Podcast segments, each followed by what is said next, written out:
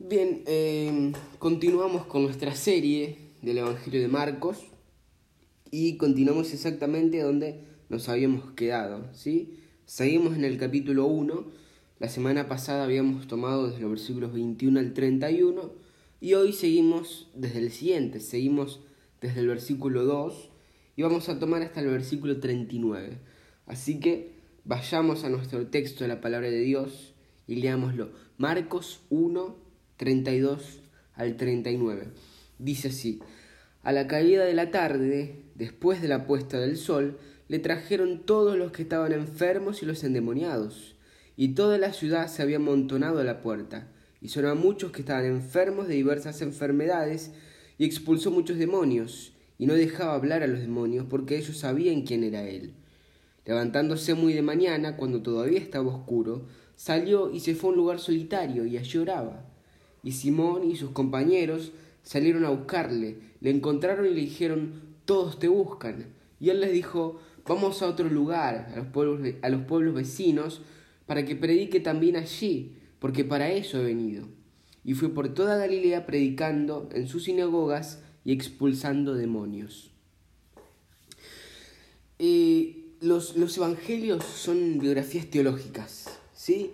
Todo lo que nosotros vemos en el Evangelio de Marcos tiene el propósito de mostrarnos, de revelarnos algo acerca de la persona, de la obra y de la misión de Jesús. Tenemos que leer teniendo este propósito del autor en la mente. ¿sí? Tenemos que leer sin sacar los textos de, de su intención original. Tenemos que leer sabiendo que todo gira en torno a Cristo y no en torno a nosotros. Tenemos que leer considerando esto y cuando lo hacemos se vuelve imposible el hecho de poder eh, desconectar, de poder aislar los acontecimientos que, van siendo narrados. ¿sí? Em, aunque por momentos, sobre todo en el Evangelio de Marcos, parezca que estamos leyendo hechos aislados, independientes los unos de los otros, eh, con el único propósito quizá de dejarnos una enseñanza o algo similar, eh, la verdad que no es así.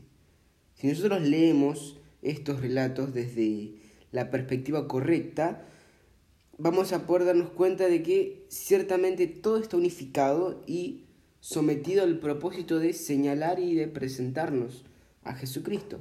¿sí? De hecho, si nosotros tenemos en cuenta esto, eh, vamos a poder reflexionar en lo que ya leímos hasta acá y notar que desde que comenzamos este libro, eh, lo que nosotros nos encontramos no fue ninguna otra cosa más que anuncios acerca de la autoridad de Jesús para inaugurar y para consumar el reino de Dios.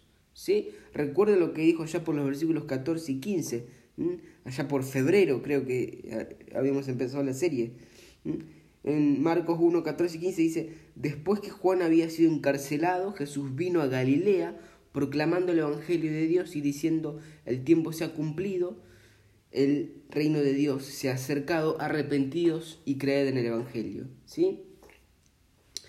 De manera que eh, todos estos eventos que hemos estado viendo no son más que un testimonio y un anticipo eh, de lo que va a pasar cuando el Señor finalmente establezca su reino.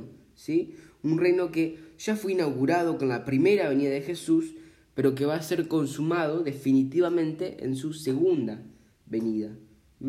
Porque va a llegar el día en que Dios va a enjugar toda lágrima de nuestros ojos y no va a haber más muerte, ni más llanto, ni más dolor.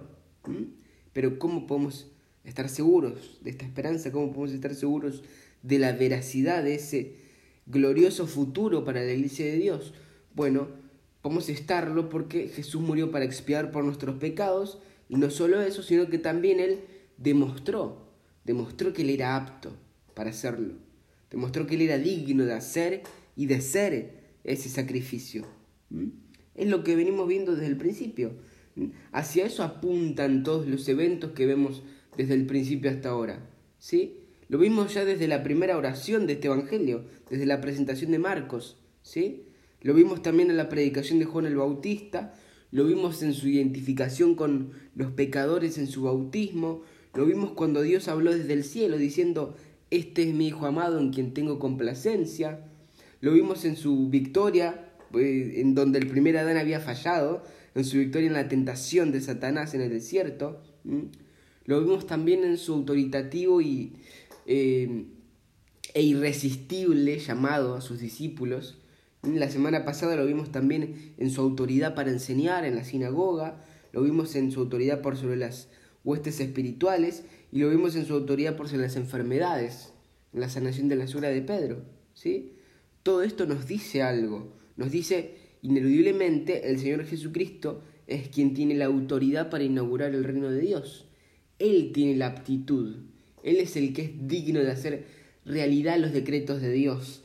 Él es el que es digno de llevar a cabo lo que Dios Padre determinó desde la eternidad para la humanidad y para la iglesia. Por lo tanto, Él también es nuestra única esperanza. ¿sí? Ya no estamos perdidos, ya no estamos eh, condenados, porque con todas esas señales podemos saber que Él es digno de llevar a cabo el juicio de Dios, los planes de Dios para la humanidad y para la iglesia. Ahora vamos a estar viendo cómo estas manifestaciones de autoridad que vimos la, semana pasada, que sucedieron de manera particular, se van a amplificar se van a, y, se van a repetir, eh, pero para con multitudes. Pero, sin embargo, nuestro Señor Jesús no va a buscar la aclamación de esas multitudes, porque sus prioridades son otras. ¿sí? Las prioridades que lo mueven son otras. Su prioridad es orar en total dependencia de su Padre y predicar el Evangelio, predicar el mensaje del reino de Dios.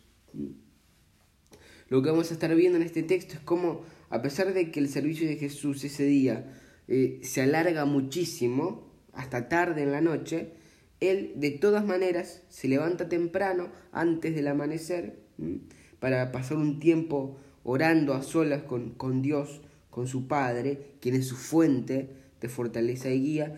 Y vamos a ver cómo cuando sus discípulos vienen a buscarlo, Jesús elige ignorar la, la, admiración de las masas y en lugar de eso resuelve ir hacia otros pueblos de Galilea, porque entendía perfectamente que Él no fue enviado a recibir adulación o, no fue enviado simplemente para un vacío y temporal servicio comunitario, sino que fue enviado para anunciar el Evangelio, para inaugurar el reino que Él mismo también en un futuro va a consumar. Y a esto nos lo vamos a encontrar en cuatro secciones o en cuatro movimientos que tiene el, texto. ¿sí? Primero lo tenemos en su servicio a la, muchedumbre, ¿sí? A, a, la multitud de gente, eso lo vemos en los versículos 32 al 34. Después vemos la oración en solitario de Jesús en el versículo 35. la tercera escena o el tercer movimiento del texto sucede cuando Simón y los demás lo encuentran, el encuentro que tienen, esto pasa en los versículos 36 al 38, y finalmente en la última, en el versículo 39, el pasaje concluye con un resumen de, del continuado ministerio de Jesús en toda la región de Galilea. ¿sí? Eh, pero la escena central en todo esto eh, es lo que describe en el encuentro de Jesús con sus discípulos. Ahí vamos a tener el énfasis de nuestro, de nuestro pasaje.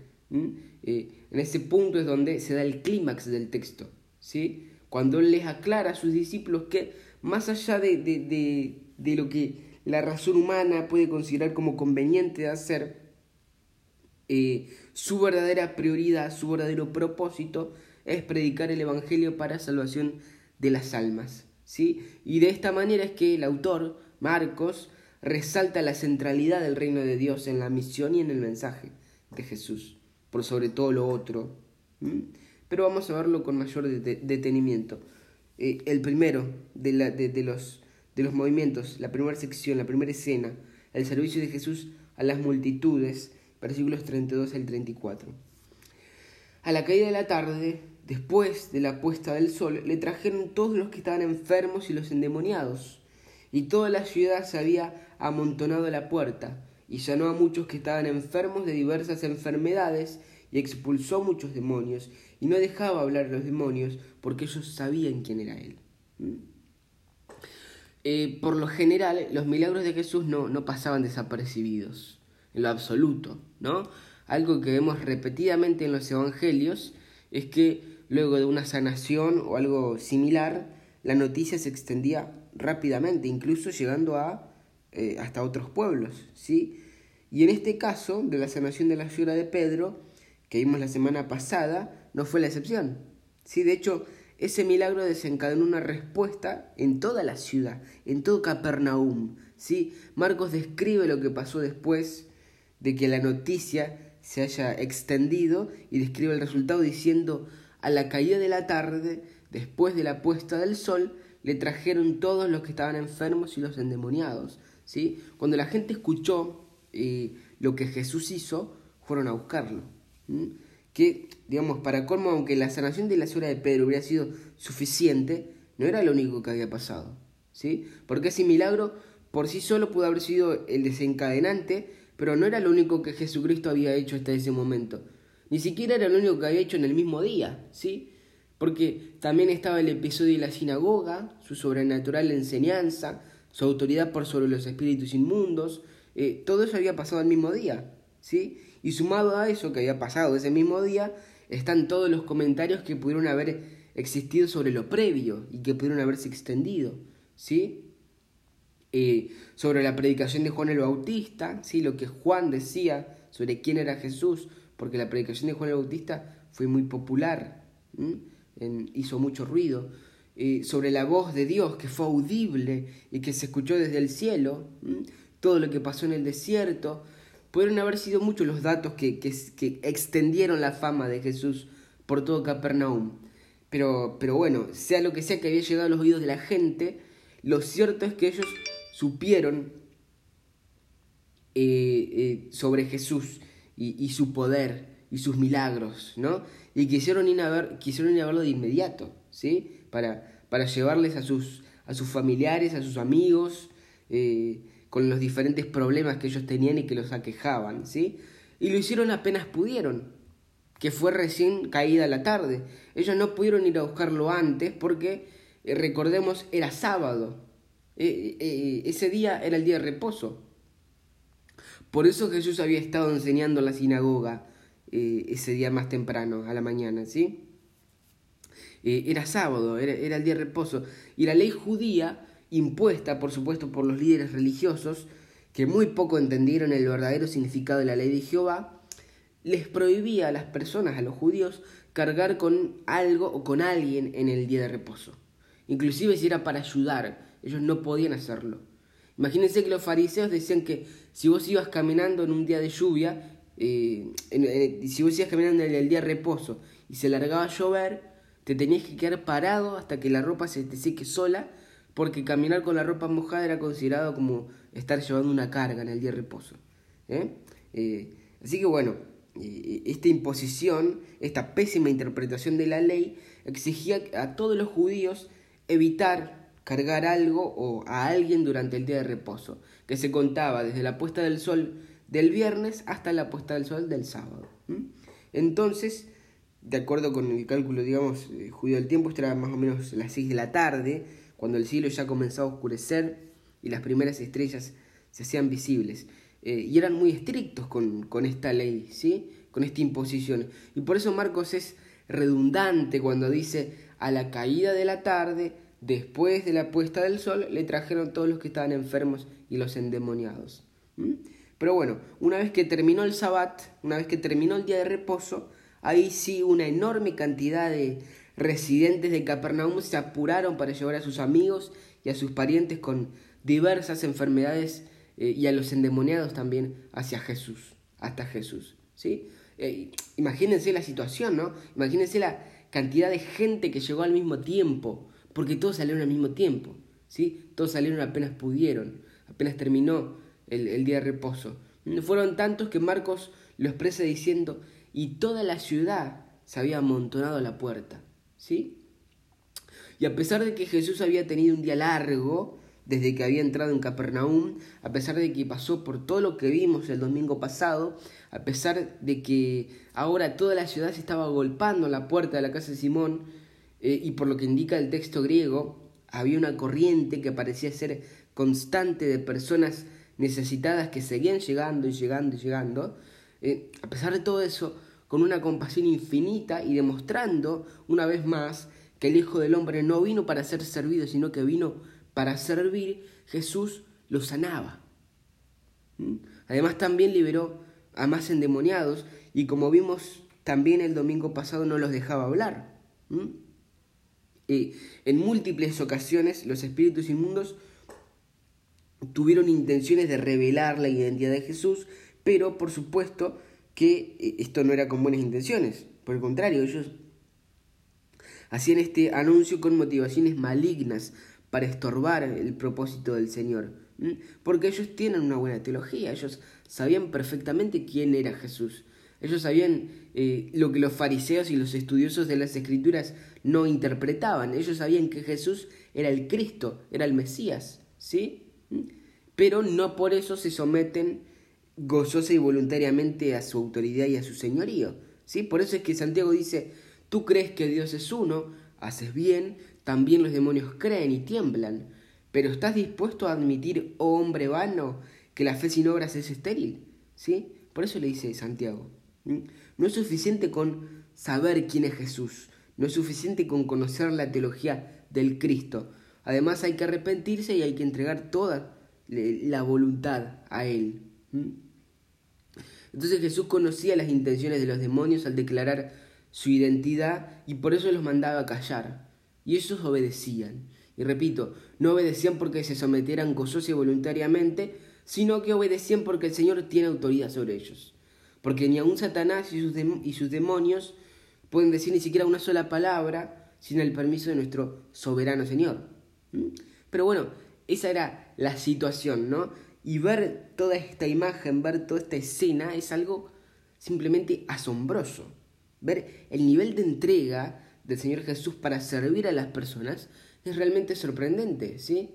Eh, después de ese día tan agotador, todavía se dedicaba a servir a las multitudes. Seguramente fueron cientos los que Jesús sanó y liberó. Y esta es tan solo la descripción de un solo día en, su, en su ministerio, ¿sí? Los días del Señor eran bastante agitados, bastante ajetreados, ¿no? Eh, lo que él hacía en un día, eh, no sé en cuánto tiempo lo haríamos nosotros, tal vez en semanas, en meses, no sé. Eh, pero él no hacía esto porque haya sido un superhombre. No lo hacía porque mm, por tener facultades excepcionales. ¿sí? Nosotros tenemos que saber y tenemos que recordar siempre que la naturaleza humana de Jesús era verdaderamente humana. La naturaleza humana de Jesús era tan humana como la nuestra, excepto que él no tenía pecado. ¿sí? El Señor se había hecho de esencia, se había hecho de naturaleza de hombre. Así que él se cansaba, igual que nosotros. Y, encima, además del cansancio físico de estar ahí por horas y horas, y después de, haber tenido ese día largo, y estar ahí tratando con, cada una de estas personas, que se acercaban a él, también estaba el, factor de, digamos, la carga emocional de tratar con cada uno, de tratar con cada historia, ¿sí? Eh, no debemos pensar que Jesús era como los griegos imaginaban a sus dioses, ¿sí? Como si estuviera en un plano intermedio entre lo divino y lo humano, como hombres con poderes extraordinarios. Nada de eso. Él era un ser humano como nosotros. Pero él vino a hacer la voluntad de su Padre y esta determinación gobernaba toda su vida y por lo tanto su agenda. Él vino eh, a desgastar su vida como hombre. Él vino a derramarla hasta la muerte por la salvación de los que su padre le había dado. ¿Sí? Él no hacía todo esto que, que vemos eh, en un solo día porque no se cansara. Él sí se cansaba, pero lo hacía igual porque tenía una perspectiva muy clara de la misión que el Padre le había encomendado. Sabía perfectamente qué es lo que él tenía que hacer para cumplir con la voluntad de su Padre. ¿sí? De la misma manera, nosotros estamos llamados a imitarlo y vivir una vida esforzada. ¿sí? De la misma manera, estamos llamados a desgastarnos en el servicio. ¿sí? ¿Vieron esa tendencia que tenemos de esperar con esperanza el día en que no tengamos que hacer nada? Esperar el fin de semana, esperar las vacaciones, esperar la jubilación o lo que sea, pero esperar con esperanza el momento en que ya no tengamos que hacer nada y podamos tirarnos del sillón por horas, si son días mejor, y relajarnos y disfrutar de la tranquilidad de estar libres de trabajo, libres de desgaste, libres de cansancio. Bueno, eso no es para quien quiera vivir como Jesús. ¿sí? Si queremos vivir como Jesús, tenemos que saber que tenemos que vivir intensamente hasta el último día de, de, nuestras vidas para la gloria de Dios. Por supuesto que vamos a tener momentos de descanso. El Señor nos provee eso. Pero al final de nuestros días nosotros tenemos que poder decir delante del Señor que desgastamos nuestra vida por la gran comisión que nos dio. Que eh, imitando a nuestro Maestro desgastamos nuestra vida para predicar el Evangelio y para amar y edificar a nuestros hermanos en, un cuerpo local. ¿sí? Que desgastamos nuestra vida para cumplir con nuestro llamado.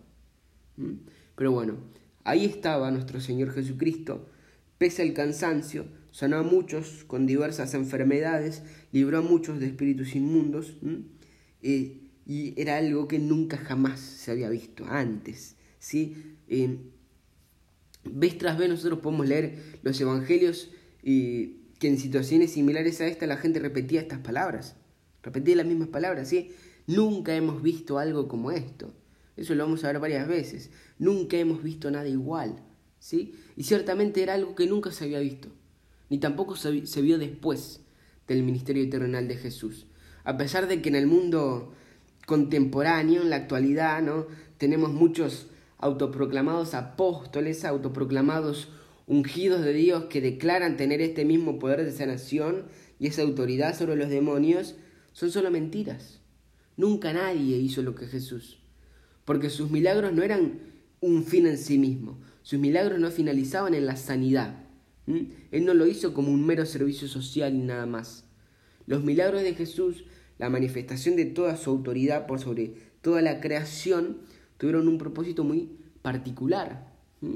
Fueron para confirmar el verdadero evangelio y para validar su afirmación de ser el rey mesiánico, de ser el Hijo de Dios, de ser el Salvador del mundo. ¿Sí? Como ya vimos y ahora seguimos viendo, sus milagros no dejan dudas razonables en cuanto a la autoridad sobre la enseñanza, el mundo espiritual y el mundo físico. Y a su vez, tales manifestaciones de autoridad por sobre la creación apuntaron hacia algo mucho más trascendental que un hueco eh, sensacionalismo. ¿sí? La manifestación de esa autoridad iba más allá de lo que se ve a primera vista, de lo que se ve en un primer plano, más allá de lo amarillista, ¿sí? Y apuntaban hacia el indiscutido poder del Señor Jesús para conquistar el pecado y para conquistar a Satanás, ¿sí? Confirman la autoridad, capacidad y aptitud divina de Jesús para rescatar almas del pecado, de la muerte también y del infierno, a fin de darles vida eterna. ¿Sí? eso es lo que hacían los milagros de Jesús. Hacia eso apuntaban, hacia el Evangelio. ¿Sí? Las sanaciones y los milagros no eran un fin en sí mismos, sino que servían al propósito mayor de anunciar y de confirmar el Evangelio. De la misma manera que sucedió con los milagros realizados por los apóstoles en la etapa fundacional, digamos, en la etapa apostólica de la iglesia. ¿Mm? Hebreos 2, 3 al 4 dice, entonces, ¿qué nos hace pensar que podemos escapar si descuidamos esta salvación tan grande, que primeramente fue anunciada por el mismo Señor Jesús y luego nos fue transmitida por quienes lo oyeron hablar? Además, Dios confirmó el mensaje mediante señales, maravillas, diversos milagros y dones del Espíritu Santo según su voluntad. Los apóstoles también realizaron milagros, lo vemos en las escrituras, eh, y los milagros de los apóstoles también eh, estaban sometidos al propósito de la voluntad de Dios. Los milagros de los apóstoles en su tiempo apuntaron hacia lo mismo, autenticaron el Evangelio hasta que la iglesia progresivamente fue moviéndose hacia lo que el Señor quería que fuese, ya sin la dependencia presencial apostólica, digamos, sino que eh, esté basada en la enseñanza apostólica, pero con un liderazgo de ancianos. ¿sí? Eh, ellos, al igual que Jesús, estaban testificando porque aún era una revelación nueva, pero hoy se acabó. Ahora ya tenemos la, la revelación completa en las escrituras. Ahora tenemos la palabra profética más segura, tan confiable como la propia testificación apostólica. ¿sí? Tenemos la Biblia y no precisamos de otras señales. No precisamos otra, otra cosa más que la Biblia, más que la palabra de Dios. ¿Sí? Entonces, el alarde y la búsqueda de fama de quienes aseguran tener dones de sanación y su enfoque sensacionalista, ese show que hacen, lejos del propósito original de los milagros que vemos en la Biblia, de apuntar hacia la autenticación del Señor Jesús como quien es el único que sería digno de redimirnos, no hace más que evidenciar que solo son charlatanes que no comprenden las escrituras, que no temen a Dios y que solo buscan lucrar con la fe, ¿no? Y este era el propósito detrás de estas maravillas y estas señales, manifestar el poder de Jesús para ofrecerse a sí mismo como sacrificio sustitutivo por nosotros. En el relato paralelo a este, eh, digamos, a este suceso que vemos en el Evangelio de Marcos, leemos esto. Marcos 8, 16 y 17 dice sobre esto mismo. Y al atardecer le trajeron muchos endemoniados y expulsó a los espíritus con su palabra y sonó a todos los que estaban enfermos para que se cumpliera lo que fue dicho por medio del profeta Isaías cuando dijo, Él mismo tomó nuestras flaquezas y llevó nuestras enfermedades. ¿Mm? Mateo afirma que al hacer esto Jesús cumplía con todo lo que dice Isaías. ¿Mm? Y es que efectivamente Jesús cumplió con la profecía de Isaías en diferentes niveles. Lo hizo al conmiserarse de los enfermos y sanarlos, como estamos viendo ahora. Lo hizo al experimentar de manera cercana el dolor de la enfermedad y el dolor de la muerte, como sucedió en el episodio con su amigo Lázaro, ¿sí? Pero sobre todo, Jesús lo cumplió, cumplió la profecía de Isaías, porque Él llevó nuestras enfermedades y llevó nuestras dolencias sobre sí mismo. Y lo hizo al, y lo hizo al, cargar sobre Él eh, toda nuestra podredumbre, ¿sí? Con el dolor, la culpa, la vergüenza y sobre todo con el enorme peso de la ira de Dios resultantes de, nuestro pecado, ¿sí? Eh, y de esta manera conquistar el pecado de un modo tan completo que en última instancia eh, toda enfermedad y todo padecimiento van a ser eliminados. ¿sí? Así, digamos, a, fin de, de, de, redimir a hombres y mujeres y de erradicar definitivamente los devastadores, los terribles efectos del pecado, Jesús, Jesús mismo tendrá que sufrir encarnizadamente y tendrá que morir con la ira de Dios sobre su cabeza. ¿Mm? La enfermedad, la tristeza y la muerte no iban a poder ser eliminadas de forma permanente hasta que el pecado mismo, que es la raíz de todo eso, fuera derrotado. Y Jesús lo derrotó. De eso tratan las buenas noticias. Así que por medio de su muerte, Jesús, este que tiene autoridad por sobre toda la creación, este que es el unigénito de Dios, pagó el castigo de por el pecado al tomar un débil y frágil cuerpo de carne y al entregarlo como ofrenda por el pecado. Él pagó nuestras culpas con su propia vida, ofreciendo su propia vida como un sacrificio. Así es como derrotó el pecado. Y una vez que el pecado fue conquistado por Él, por medio de su resurrección, conquistó la muerte. Por lo tanto, al morir y resucitar, el Señor, el Señor Jesús derrotó tanto el pecado como la muerte para todo aquel que ponga su fe en Él y se arrepienta. ¿sí? La obra redentora de Cristo eh, se va a cumplir para todos los creyentes de manera definitiva en el futuro, cuando nosotros recibamos nuestros cuerpos resucitados. ¿sí? En ese glorioso día todos los que han confiado en Cristo van a recibir cuerpos físicos completamente libres de pecado, completamente libres de enfermedad y de la amenaza de la muerte. Y ciertamente, como mencionamos hoy, esta es una esperanza que todavía es futura para nosotros. Pero de todas maneras no hay lugar a dudas de, que ya es un hecho, de que va a suceder, ¿sí? Porque tenemos este testimonio en las escrituras para garantizarlos, garantizarnos el ineludible cumplimiento de esa esperanza, ¿sí? Porque Jesús lo demostró y lo garantizó con todo lo que hizo a lo largo de su ministerio, ¿sí? Lo repito, todo lo que estuvimos viendo. El ministerio de Jesús es una declaración y es una demostración pública de su aptitud y de su capacidad de cumplir esta promesa. Nuestra esperanza es segura, nuestra esperanza es veraz. Lo sabemos al ver la vida de Jesús. Ahora, si toda esta gente se agolpó a la puerta de la casa de Simón recién después del Sabbat, después, eh, recién después de la caída del sol, de eso de las seis de la tarde, y si Jesús sanó a tantos de ellos, probablemente cientos, es lógico pensar que se quedó hasta altas horas de la noche, ¿sí? Después de un día tan agotador de servir a la gente, eh, Jesús necesitaba ser reconfortado, necesitaba un refrigerio eh, más grande de lo que puede dar un simple sueño, una, simple noche de descanso. Él necesitaba recargar fuerzas. Entonces, versículo 35, levantándose muy de mañana, cuando todavía estaba oscuro, salió y se fue a un lugar solitario y allí oraba. ¿Sí? La prueba de, digamos, de su persona ya había sido demostrada en sus milagros.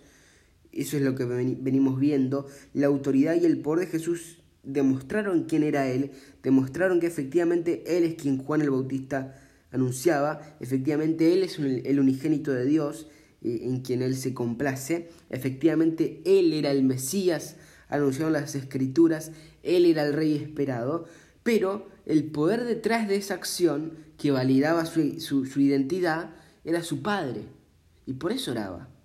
¿Mm? El Señor nunca permitió que las presiones de la gente ni siquiera las necesidades que podían considerarse como legítimas estorbaran su comunión con su Padre, porque entendía perfectamente que dependía de Él para hacer todo lo que le había encomendado que hiciese. ¿sí? Eh, la Biblia nos dice que Jesucristo es Dios. Es la segunda persona de un Dios trino. ¿sí? Y también nos dice algunas cosas acerca de, esa relación intratrinitaria, ¿sí? la manera en que las personas de la Trinidad se relacionan entre sí. Y uno de esos misterios que la Escritura nos deja entrever es que Jesús, la segunda persona de Dios, igual al Padre en naturaleza y en poder, voluntariamente se somete a Él. Se somete a Dios Padre. ¿sí? Ese sometimiento es visible principalmente en el hecho mismo de que Cristo se encarnó para llevar a cabo la redención del pueblo de Dios. ¿sí? Redención que fue decretada por Dios Padre. ¿sí? Ese voluntarioso y ese amoroso sometimiento se ve en el hecho de que la redención de la iglesia decretada por Dios Padre fue llevada a cabo por el Hijo, al hacerse hombre, cargar con nuestras culpas, morir en nuestro lugar y luego resucitar en poder. Entonces Jesús estaba completamente sometido a la voluntad del Padre. Por esta razón estaba en la tierra como hombre. Y naturalmente esto es visible en todo su ministerio terrenal, ¿sí? En un sublime, en un magistral ejemplo de lo que realmente es la obediencia, Jesús estaba permanentemente sometido a Dios Padre y eh, todo lo que obraba, lo obraba en el poder del Espíritu Santo. En consecuencia de todo esto, un tiempo de comunión privada con su Padre era algo esencial. Incluso antes de que salga el sol, Jesús se levantó, lo que sugiere que había estado durmiendo. Aunque hubieran sido solo unas pocas horas, algo durmió. Después de ese día tan ajetreado, tan largo, tan agotador, durmió un poco, pero solo un poco, porque tenía que levantarse temprano. ¿sí? Se despertó antes de que salga el sol, después salió, se fue a un lugar desierto, un lugar solitario, para poder disfrutar de la comunión con su Padre. Los evangelios registran varias ocasiones en las que Jesús buscó un lugar aislado para orar, pero por supuesto no fueron las únicas veces que oró. ¿sí?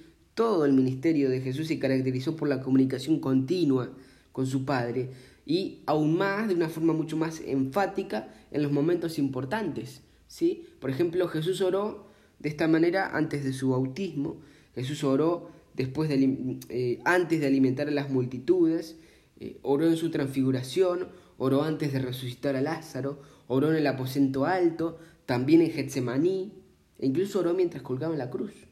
¿sí? Él siempre oró porque eh, se lograran las cosas que ya estaban determinadas por la voluntad de Dios. ¿sí? Oró para que Él realizara la voluntad de su Padre y permanentemente enseñó a sus discípulos a hacer lo mismo. Pero más allá de eso, la vida de oración de Jesús era mucho más que tan solo un ejemplo, era más que un modelo para que sus discípulos lo siguieran. Como, como dije recién, la oración era parte esencial de su obediencia y de, y de su sumisión y de su sometimiento. ¿sí? Eh, en la encarnación el Hijo de Dios dejó a un lado el uso independiente de sus atributos divinos y de sus derechos divinos. Él, al encarnarse, se humilló a un nivel que es inimaginable para nuestras mentes. Y aunque era Dios, independiente de todas las cosas, confió plenamente, completamente, con todo su ser, en el plan del Padre y en el poder del Espíritu Santo. ¿Sí? Por eso es que varias veces Jesús explicó que solamente hacía lo que el Padre le había dicho que hiciera, y que incluso sus milagros no eran por cuenta propia, sino que los realizaba a través del poder del Espíritu Santo. Jesucristo, siendo Dios, desde la eternidad había sido autoexistente y autosuficiente, su, existencia era independiente de absolutamente todo, al igual que el Padre y el Espíritu Santo, pero ahora Jesucristo encarnado, Jesucristo hombre, en cada instante depende por completo del Padre y del Espíritu Santo. ¿Mm? En ese amor y sometimiento voluntario, en la relación intratrinitaria, Jesús confió en ellos a fin de llegar, eh, al fin de obtener los medios para cumplir la misión que el Padre le había encomendado, le había dado. ¿Sí? Entonces, eh, la oración no era un simple ejemplo para nosotros. Jesús no oraba solamente para enseñar, para mostrarnos cómo orar, digamos. O sea, lo es. Es un ejemplo para nosotros. Por supuesto que lo es, pero es eso y es más que eso.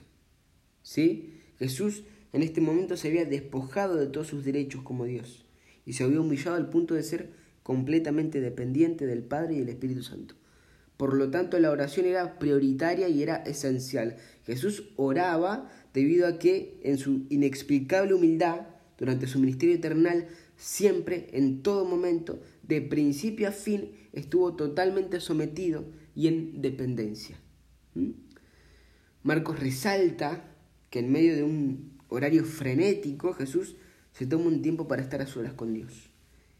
Él se da cuenta, él sabe que el éxito de su misión, el éxito de lo que se le había encargado, depende de su confianza y dependencia de Dios.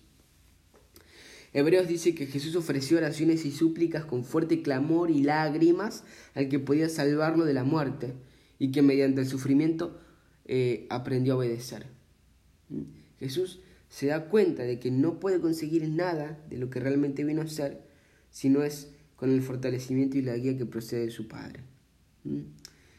Eh, y una vez que entendemos mejor qué es lo que esto significa en cuanto a Jesús, una vez entendemos qué es lo que esto nos revela sobre la persona de Jesús, ahora sí podemos traerlo hacia acá y pensar eh, en la manera en que aplicamos esto a nuestra vida. ¿sí? Y considero que este es un punto en el que, conociéndonos en líneas generales, necesitamos pensar. ¿sí? Creo que la oración, el entendimiento que tenemos acerca de nuestra dependencia de Dios, aún con todo lo que hemos pasado, necesita ser fortalecido. ¿sí? Nuestra mente caída tiene mucha fuerza en nosotros en este sentido, en este punto, al punto en que hacemos todo al revés. Porque ya tenemos la experiencia de haber hecho todo al revés. El Señor nos, lo ha permitido vivir para enseñarnos. ¿sí? Estuvimos ante decisiones importantes, estuvimos con agendas agitadas estuvimos ante claras directrices del Señor y en todo esto no oramos.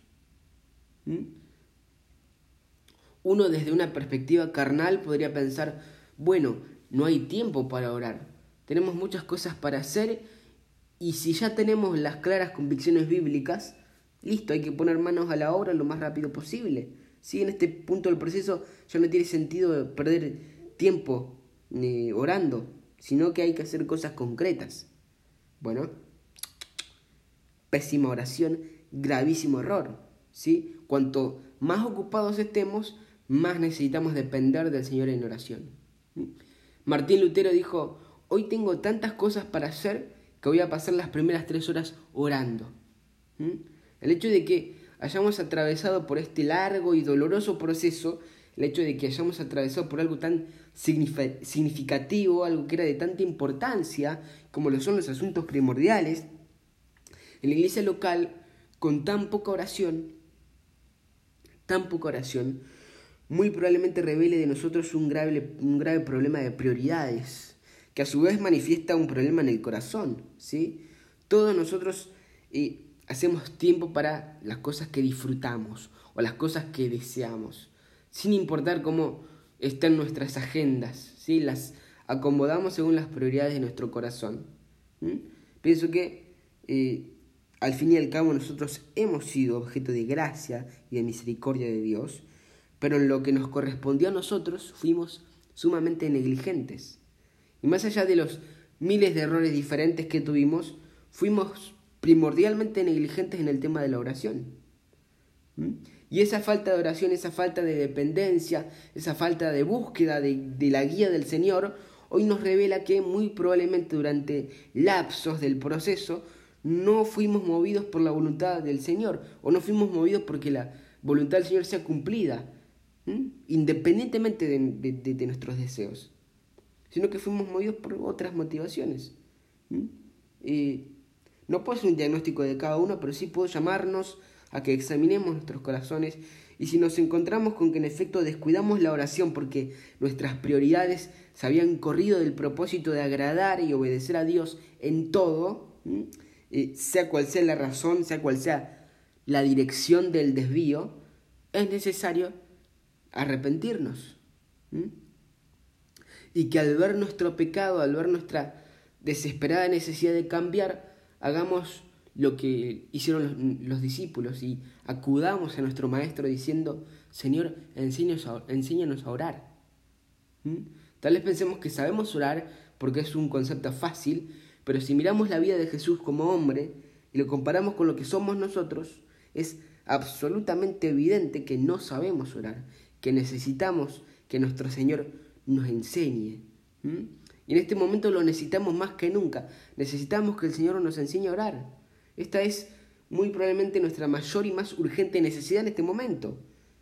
Que como iglesia el Señor nos enseñe a orar, que el Señor nos ayude a ver que si no oramos, no es por falta de tiempo, sino que es por falta de interés.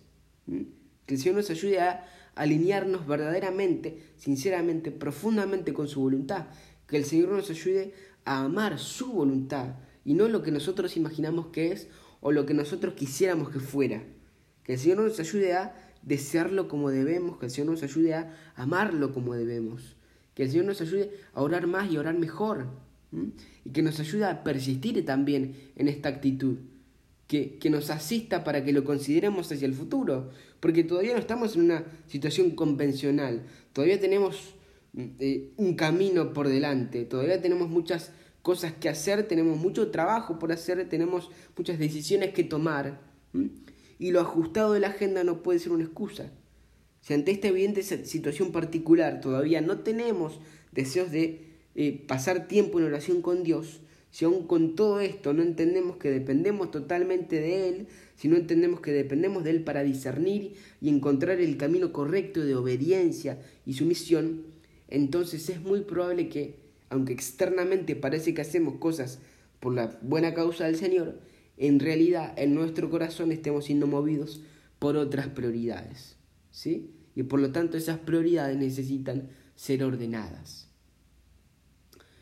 El Señor Jesucristo, en su apretadísima agenda, sacaba el, tiempo para tener comunión con su Padre. Porque eso no era para él simplemente una tarea más en una lista de tareas, sino que él deseaba estar con su Padre y entendiendo su dependencia y su sumisión, realmente deseaba que la voluntad de su Padre sea cumplida. ¿Mm? Así que ahí estaba Jesús, en un lugar apartado y desierto, orando a su Padre. ¿Mm? Para prepararse para el ministerio que tenía por delante.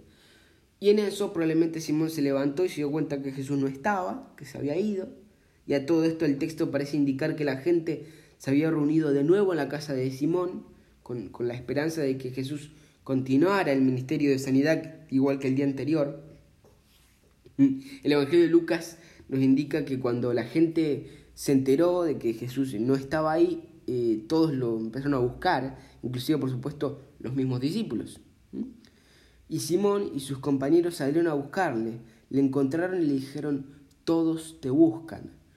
No sabemos el tono en que Simón le dijo esto de todos te buscan, pero por lo que podemos conocer de él en los evangelios, no sería muy raro pensar que lo dice eh, como pensando, bueno, esto explotó, esto es un éxito. Ya nos falta mucho para la coronación de nuestro rey, que nos va a librar del yugo romano. Pero Jesús no tenía la popularidad entre sus prioridades.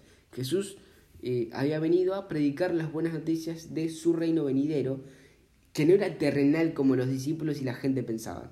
¿sí? Su propósito final no era liberar personas de enfermedades temporales, su propósito principal y final era salvarlas del pecado y el castigo eterno. ¿sí? Como ya dijimos antes, el hecho de suplir las necesidades físicas de la gente no fue otra cosa sino que eh, fue una demostración de compasión y también de poder de lo alto y una autenticación de su identidad como Cristo, como Mesías de Dios. ¿Mm? Él no vino a sanar personas de enfermedades temporales para que estén bien por un tiempo y que finalmente en algún momento se mueran igual y que sus almas se quemen en el fuego eterno. ¿Mm? Nada de eso, Él vino a redimir a pecadores. Entonces, con todo esto muy claro, con esto en mente, luego de haberse sometido a la guía de su Padre, luego de haber consultado su voluntad en oración, el Señor ahora sabía que era hora de ir y predicar el Evangelio en otros pueblos de la región. ¿Sí? De manera que Jesús respondió a Pedro y a los otros discípulos de una manera en que quizá los sorprendió. Eh, y en lugar de, de, aprovechar su recién adquirida popularidad en Capernaum, decidió irse. ¿sí? Y él les dijo, vamos a otro lugar, a los pueblos vecinos, para que predique también allí porque para eso he venido. ¿sí? Y uno podría pensar, bueno, si el propósito de Jesús era predicar el Evangelio, ¿por qué no iba y le predicaba a esa multitud que lo estaba esperando? ¿Por qué irse? ¿Sí? Pero el hecho es que ciertamente todos lo buscaban, pero tal como va a suceder en otras ocasiones también, el interés de estas personas en Jesús era personal y era superficial. Ellos solo querían un milagro. Y él no había venido para eso. ¿Sí? Jesús no quería que lo siguieran por las razones equivocadas. ¿sí? Por eso muchas veces a quienes sanaba, él les ordenaba que no digan nada. ¿sí? Porque él mandaba callar a los demonios que anunciaban su identidad para estorbar su propósito, y también mandaba callar a muchos que, a quienes sanaba exactamente por lo mismo. ¿sí? Él no quería que él no quería seguidores que estuvieran buscando un milagro. Él quería seguidores que lo estuvieran buscando a él. ¿Sí? La tendencia de las personas es inclinarse hacia lo sensacional, pero Jesús desea seguidores que tengan anhelo por la verdad y que quieran conocerlo a Él. ¿sí? Jesús no quiere seguidores que lleguen para obtener otra cosa a cambio. Él quiere personas que vengan a Él para obtenerlo a Él, porque Jesús es suficiente. ¿sí?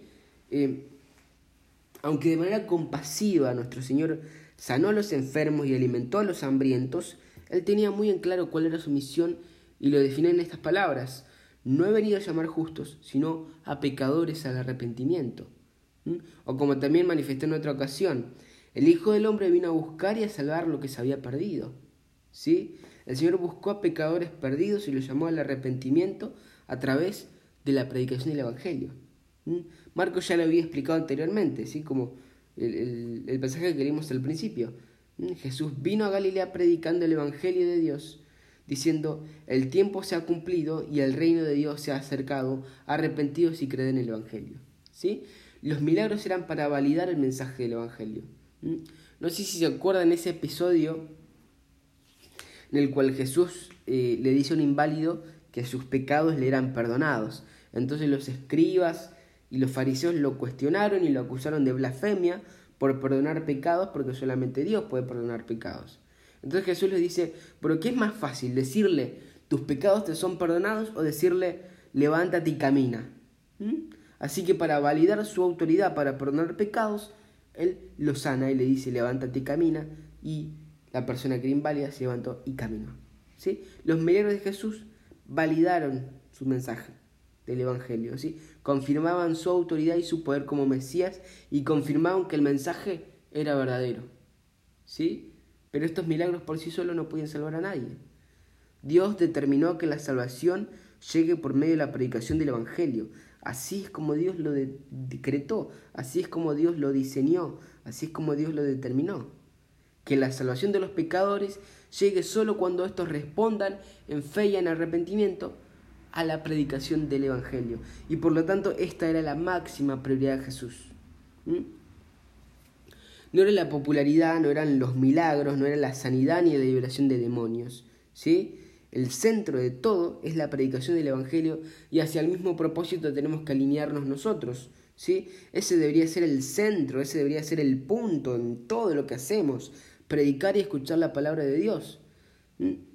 Eh, de la misma manera que todo lo que hacía Jesús era para certificar el mensaje del Evangelio, todo lo que hacemos nosotros debe servir a ese glorioso propósito mayor. Porque Jesucristo no hacía lo que eh, aparentemente es más urgente, sino que Él hacía lo que era prioritario, ¿sí? Y su prioridad era la predicación del Evangelio, ¿sí? Para imitar a nuestro Señor nosotros no debemos actuar según la urgencia del momento, no debemos actuar según lo que nuestros juicios de valores provenientes de nuestra mente caída dicen que es importante, sino que debemos actuar en función de lo que el Señor dice que es prioritario. ¿sí? La, la Biblia es muy enfática en esto. ¿sí? Eh, nos dirige hacia prioridades muy claras para que eh, toda nuestra vida esté ordenada. Tenemos que actuar en función de las prioridades que nos enseña nuestro Señor. Y, para eso y si para eso es necesario reacomodar toda nuestra vida, bueno, que sea reacomodada, que sea zarandeada todo lo necesario, ¿no? Nosotros como cristianos no tenemos que vivir buscando hacer cosas buenas, tenemos que vivir buscando hacer la voluntad de Dios. Porque una buena acción no justifica el desatender las exigencias de Dios. ¿sí? Eh, es nuestra responsabilidad sopesar todo el tiempo desde una perspectiva bíblica las cosas para tomar decisiones en función de las prioridades claras y definidas que la Biblia nos, nos enseña. ¿sí? Eso es lo que Jesús nos enseña en este momento porque eso es lo que hizo. ¿sí? Porque él podría haber perdido mucho tiempo al hacer algo bueno, como sanar a muchos enfermos. Pero en ese caso hubiera desatendido lo que era más importante, hubiera desatendido lo que era prioritario para él y para Dios. Las prioridades de Jesús eran la oración y la, digamos, la dependencia, la comunión con su Padre y la predicación del Evangelio. ¿Sí? E, eso era lo que lo movía, en función de eso, él ajustaba toda su agenda. A ese propósito servía todo lo que él hacía, la oración y la predicación. Y no deja de resultar curioso el hecho de que tiempo después, en el libro de los Hechos, podemos ver cómo sus discípulos aprendieron muy bien esto. ¿sí? ¿Se acuerdan? Hechos 6, las viudas de los griegos estaban siendo desatendidas, entonces buscaron a los apóstoles y les dijeron, bueno, hagan algo. ¿sí? Y los apóstoles dicen, por tanto, hermanos, escoged de entre vosotros siete hombres de buena reputación, llenos del Espíritu Santo, de sabiduría, a quienes podamos encargar esta tarea, y nosotros nos entregaremos a la oración y al ministerio de la palabra. ¿Mm? Lo mismo que hizo Jesús. Esa era su prioridad. Y en consonancia con esa prioridad, Jesús decidió no volver a Capernaum ese día. Y fue por toda Galilea predicando en sus sinagogas y expulsando demonios. ¿Sí? Ese último versículo de nuestro texto de Marcos resume semanas, incluso tal vez meses, en las que Jesús seguía haciendo exactamente lo que había hecho en Capernaum, predicar las buenas nuevas y doblegar demonios. ¿sí? Digamos, eh, de esta manera Jesús continuó con la validación de su identidad como rey mesiánico, al mismo tiempo que también proclamaba que la salvación solo se puede encontrar por medio de la fe en su nombre. ¿Sí? Jesús sanó a muchos, pero no todos los que vienen a Jesús son sanados. Porque la sanación no es la prioridad del Señor. Sus milagros no finalizan en el milagro en sí. ¿Sí? No venimos a Jesús por prosperidad, aunque a algunos les otorga prosperidad. No venimos a Jesús por sanidad, aunque a algunos les otorga sanidad. No venimos por milagros sensacionalistas, ¿sí? Porque eso no es lo que Jesús vino a hacer. Ese no es su propósito, esa no es su prioridad. En lo particular, Dios tiene planes diferentes para sus discípulos. ¿sí? Eh, sanó a muchos, pero no necesariamente todos los que vienen al Señor son sanados. Los lamentos terrenales pueden no cesar, las circunstancias desfavorables pueden extenderse por largos años, ¿sí? Pero hay algo que sí tenemos en común todos los seguidores, los seguidores del Señor, y es el hecho de que en Cristo todos fuimos librados de la esclavitud del pecado, todos fuimos librados de la condenación eterna y todos obtuvimos el, el, extraordinario regalo de tener a Jesús como nuestro Señor y Salvador. Todos somos herederos de una promesa que no merecíamos. En Cristo todos tenemos acceso a Dios Y un día vamos a ser completamente liberados del pecado que nos asedia junto con sus consecuencias y vamos a estar frente al glorioso y favorable trono de Dios y frente al Cordero, frente a nuestro Salvador, frente a aquel que nos amó sin medidas, frente a aquel que se inmoló por nosotros, para adorarlo, amarlo y disfrutarlo plenamente como nunca podríamos imaginar y para siempre. ¿Mm? No perdamos eso de vista, no perdamos de vista nuestra verdadera esperanza. Miremos hacia ella y en función, en función de eso recordemos nuestras prioridades eh, y recordemos que, eh, digamos, recordemos nuestras prioridades y que toda nuestra vida eh, se ajuste a ellas para que podamos imitar a nuestro Maestro.